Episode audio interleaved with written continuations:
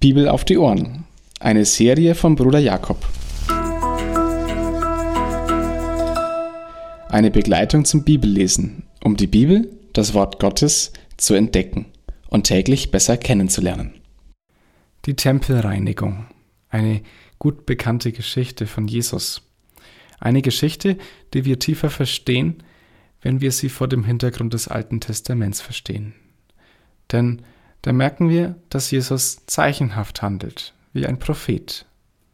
Nach dem Alten Testament, nach Malachi 3, Vers 1, kommt der Herr in seinen Tempel.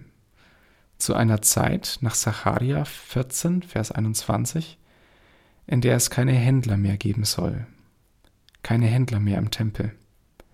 Und damit sagt Jesus zweierlei aus. Erstens, dass er der Herr ist, der kommt. Er kommt auch zuerst in den Tempel, nachdem er in Jerusalem eingezogen war. Und das Zweite sagt Jesus aus, dass diese letzte Zeit angebrochen ist, die Endzeit. Sie ist nun da. Und er zitiert Jeremia 7, Vers 11 mit der Räuberhöhle. Und damit sagt er aus, der Tempelbezirk, der Tempel Jerusalem, Israel, Israel muss heiliger werden. Das heißt, Israel soll sich bekehren. Israel soll sich wieder auf das besinnen, was wirklich wichtig ist, nämlich die Beziehung zum Herrn. Das ist auch der Gedanke für heute. Heiligkeit. Heiligkeit ist dieses immens wichtig. Eine Heiligkeit, zu der die Menschen gar nicht gelangen können. Wenn es nicht jemanden gibt, der diese Heiligkeit überhaupt erst möglich gemacht hätte. Jesus.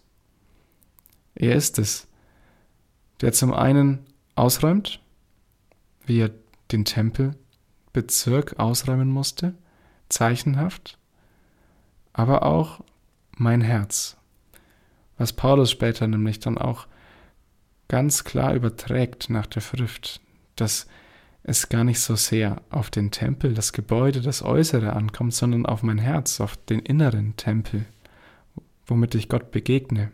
Also mein Gemüt, meine Seele, würden wir heute vielleicht sagen. Und die Heiligkeit, die geht dann auch meine Einstellung ein, an, nämlich wie ich vor Gott stehe.